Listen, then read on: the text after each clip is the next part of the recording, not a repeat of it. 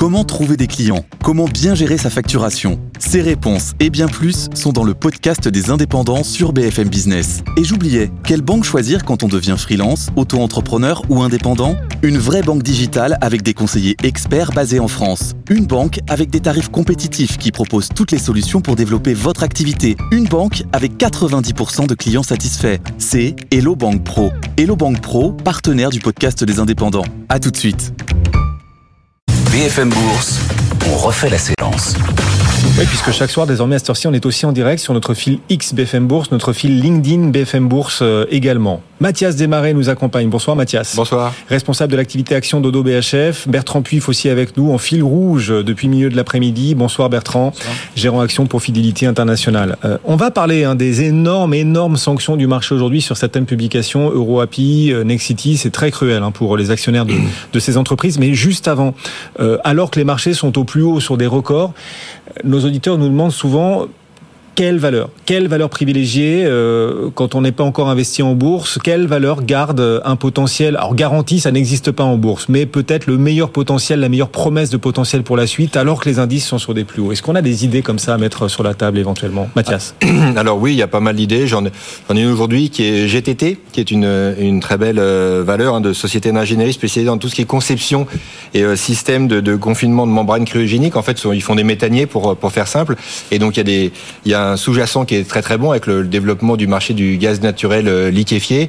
Ils ont un énorme carnet de commandes parce qu'aujourd'hui ils ont quasiment trois ans de chiffre d'affaires sécurisé euh, de par le développement de ce marché avec des relais de croissance importants, le GNL carburant, mais aussi l'hydrogène. Donc on est sur euh, une société qui a déjà bien performé mais qui a toujours selon nous un gros potentiel de croissance et en tout cas sur cette année les objectifs affichés étaient d'une croissance de l'ordre de, de 47 à 60% du résultat brut d'exploitation.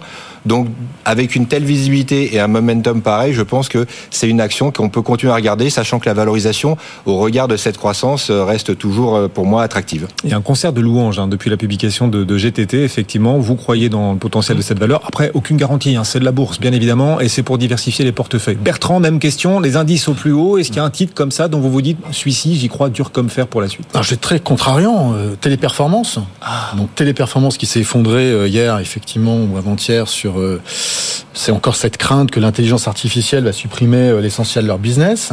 Alors clairement, il y a des effets de substitution, hein, c'est sûr. Alors eux en bénéficient aussi, puisqu'il y a des, euh, du business euh, que leur donnent leurs clients qui était adressé via des personnes physiques et qui sera adressé via l'intelligence artificielle. Déjà, c'est le premier point. Mmh. Puis l'autre point, c'est que bah, ça renforce la valeur ajoutée des appels non pas entrants mais des appels sortants. Ça, pour le coup, c'est pas l'intelligence artificielle qui va vous appeler pour vous proposer d'optimiser vos dépenses énergétiques, par exemple. Et puis surtout, Téléperformance va devenir le leader mondial parce que justement ils ont eu des problèmes, ils ont fixé ces problèmes-là de la modération de contenu. Et avant que l'intelligence artificielle puisse aller modérer le contenu de certains sites, ça, ça va être, euh, voilà, ça va mettre du temps. Et la capacité de téléperformance, puisque plus personne ne veut faire ça, à faire payer le client plus cher ce type d'activité, euh, est aujourd'hui très forte. Et vous avez un titre qui aujourd'hui traite à 7 fois les profits, ça n'a jamais été aussi peu cher, quasiment 15% de euh, free cash flow yield, hein, donc de rendement des free cash flow, et qui, on sait que son euh, dirigeant euh, historique, Daniel Julien, est en train quand même d'atteindre certaines limites d'âge. Donc il est possible qu'il se passe aussi des choses sur le capital de ce titre. Euh, la dernière acquisition aussi qu'ils ont faite, Majorel, a mal été prise. Et je pense qu'ils ont la capacité de délivrer aussi là-dessus. Donc il y a pas mal de catalystes sur un titre ouais. qui au final est très peu cher. Donc est-ce qu'il peut être encore moins cher? Hum. Il était déjà pas cher, ça l'a pas empêché de reculer hier depuis. Alors il avait remonté mais... avant de rebaisser, oui. hein, pour être euh, voilà. On est plutôt sur un voilà un plancher, on pense. Aujourd'hui, le risque c'est qu'il se passe rien pendant plusieurs mois. Mmh. Mais euh, si on a raison qu'il y a un catalyste qui arrive, euh, ça peut... Intéressant, et un avis contrariant, c'est exactement ce qu'on aime. Parce que sur le marché, on gagne aussi parfois quand on investit à contre-temps. Ça peut marcher, même ça marche souvent. Le CAC 40 en clôture recule, on vous le rappelle, d'un peu plus de 0,3% ce soir. Alors c'est vrai que ce matin, le CAC 40 a battu des records, mais les records des indices se font au prix de sacrifices. On va ouvrir le musée des horreurs, mesdames, messieurs. Parce que c'est vrai que pendant que les indices battent des records, certaines valeurs souffrent, sont lourdement sanctionnées. Le châtiment des marchés est impitoyable. On l'a vu aujourd'hui et c'est une question qu'on vous pose sur nos réseaux sociaux. Notre fil LinkedIn BFM Bourse, notre fil X BFM Bourse aussi. Parmi les châtiments du jour sur le marché parisien, lequel est le plus mérité? Est-ce que c'est la baisse d'EuroAPI ce soir de plus de 40%. Est-ce que c'est Air France KLM ce soir en baisse de 8% sur un plus bas historique Air France KLM, mesdames, messieurs Est-ce que c'est Nexity qui recule de plus de 20% qui mérite le plus son châtiment ou encore la baisse des SMCP Cette question, on vous la pose sur nos réseaux. Vous avez été nombreux à répondre. On va la poser aussi à nos experts ici en plateau, cette question. Mathias Desmarais est avec nous, toujours. Vous restez là? Là, je suis toujours là. Pas trop peur. Bertrand Puy, vous restez là aussi. Laquelle a le plus mérité son châtiment? Bertrand Euroapi. Euroapi Euroapi, c'est pas le premier euh, profit warning entre guillemets. Il y a un vrai problème structurel dans cette société-là. Hein. C'est d'ailleurs pour ça que Sanofi s'en est entre guillemets débarrassé, même s'ils ont gardé 30%, ils ont réussi mmh. quand même à introduire 70%. Euh, c'est une, une, problématique vraiment structurelle parce qu'ils l'ont d'ailleurs annoncé aujourd'hui. Ils arrêtent plusieurs lignes de produits. Alors qu'est-ce qu'ils font hein? Ce sont des des, des, des, des, des gens qui fournissent à l'industrie pharmaceutique des ingrédients, comme par exemple des vitamines qui sont derrière mixés avec d'autres ingrédients et, derrière il y a un produit qui est sorti. Mais ça peut être aussi des molécules qui sont pas sous des brevets, des choses comme ça. La problématique, c'est qu'ils ont sous-investi pendant euh, longtemps et qui se retrouvent un peu en fin de vie sur certaines lignes et ils annoncent aujourd'hui l'arrêt de ces lignes-là avec les dépréciations d'actifs qui sont liées aux usines qui sont attachées à tout cela. Donc quand on coupe l'électricité, c'est simple, hein, les gens s'en vont. Et c'est ce qui se passe sur EuroAPI, moins 43%. Même question, laquelle a le plus euh, alors mérité son châtiment? Franchement, c'est la formulation est cruelle parce que pour les investisseurs et les actionnaires, c'est difficile de voir un titre reculer autant. EuroAPI, moins 43, Nexity, moins 20. Mais enfin, lequel de ces plongeons comprenez-vous le plus Ou encore Air France KLM sur des plus bas historiques ce soir Mathias bah, Alors j'allais dire, j'allais dire au payer également parce que en fait, ah. quand, par rapport aux attentes, c'est vrai que les perspectives vont être coupées de plus de 35%, donc vous êtes à peu près bien. Mais sur Nexity, on peut tout à fait comprendre aujourd'hui, euh, je dirais, la, la, double sanction. Un, sur le sur l'arrêt du dividende, ça qu'on peut entendre, mais qui n'était absolument pas anticipé. Et puis deuxièmement, bah, c'est un peu comme certaines euh, sociétés en ce moment, c'est qu'on n'a aucune visibilité sur 2024, euh, mais encore sur sur 2024, 2025, pardon, de par le profil de de, de, de Nexity. On a une année vraiment de transition avec des résultats qui devraient encore probablement baisser l'année prochaine et une situation au niveau de la génération de cash flow qui est, aussi qui est aussi importante. Donc je vous dirais, il y a un peu combat entre les deux. Par contre, sur Air France, peut-être un petit peu trop sévère. Euh, par rapport à, la, la, sanction, je dirais. Ah oui, moins 8% pour Air France, moins 8,5 même en clôture, 10,43 c'est un plus bas historique. Vous dites là, le marché est peut-être euh, un petit peu sévère. On a beaucoup de questions d'auditeurs. Alors, je vous le dis honnêtement, en colère euh, parce que euh, voilà, euh, on a un trafic aérien qui repart nettement à la hausse à l'échelle mondiale. Ça va mieux quand même pour les compagnies. On a IAG aussi, le rival d'Air France qui a publié aujourd'hui et pour le coup le titre IAG est plutôt salué. Air France KLM au contraire sur un plus bas historique. Vous cherchez des records, record à la hausse sur le CAC 40, il avait jamais été aussi haut. Eh ben record en bas pour Air France KLM. Comment est-ce qu'on explique ça?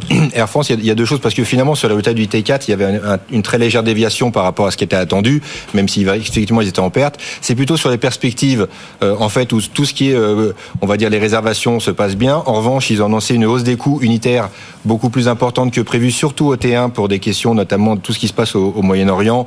Euh, donc ça, c'est un fait. On a quand même aussi une société, une compagnie aérienne qui est très endettée. Pour le coup, le, la génération de cash flow est négative. On a 5 ah. milliards de dettes. Et au final, quand on regarde la valorisation, on est en ligne avec les pairs euh, des autres compagnies aériennes, alors même qu'on a un profil un peu plus risqué, aussi parce qu'on a une forte augmentation des capacités sur le long courrier, et ça, ça peut pénaliser aussi les résultats d'Air France l'année prochaine. Romain nous appelle, Romain Dobril, puis Bourse Direct. Air France KLM au plus bas historique, c'est quoi la suite Techniquement, comment vous voyez le potentiel avenir d'Air France en bourse, Romain? Bien évidemment, c'est baissier, c'est pas une bonne configuration graphique. Reste qu'elle a préservé le niveau de support à 10-17 qu'elle avait testé au mois d'octobre dernier. On on peut pas dire qu'elle ait réagi sur ce niveau-là parce qu'elle clôture à 10-42, mais euh, en tout cas, elle l'a préservé en clôture ce soir. Donc c'est vraiment le niveau à, à, ne, pas enfoncer au risque eh de, de, former un trading range un cran plus bas Là, pour l'instant, elle évoluait depuis quelques temps entre 10, 17 et 12, 66. Elle avait tenté de déborder 12, 66 et elle, elle avait réintégré ce range. Si elle casse 10, 17, la cible suivante, c'est 7, 64. Donc, un mouvement de consolidation encore important derrière. Si en revanche, elle réussit à redépasser 12, 66, on pourrait envisager des configurations plus haussières. Et ça n'est qu'au débordement de 14, 13, 93, 14, 10 qu'on pourrait envisager une figure de retournement haussière de long terme. Mais pour l'instant, c'est vraiment pas, euh, pas bien orienté.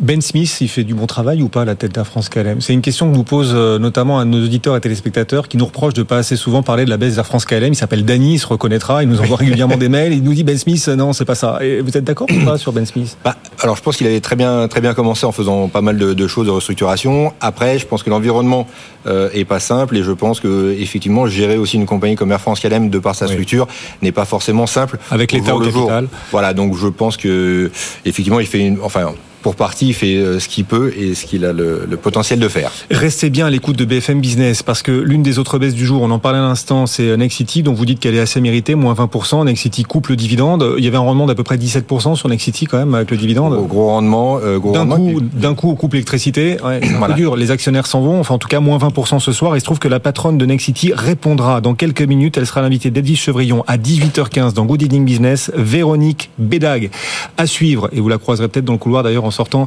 Messieurs. C'est dur pour Nexity et pour ses actionnaires ce soir, à moins 20% ce titre. Et puis, et puis aussi des belles surprises.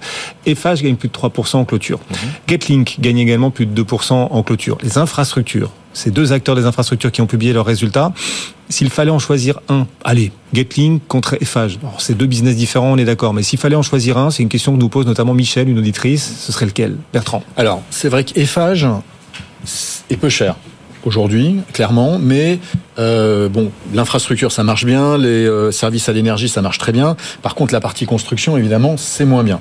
Donc c'est vrai que tant qu'on n'aura pas ce momentum sur la construction, c'est qu'Eiffage, même s'il y a aussi de l'activité concession, etc., il y a quand même une perception d'Eiffage qui est liée à la construction.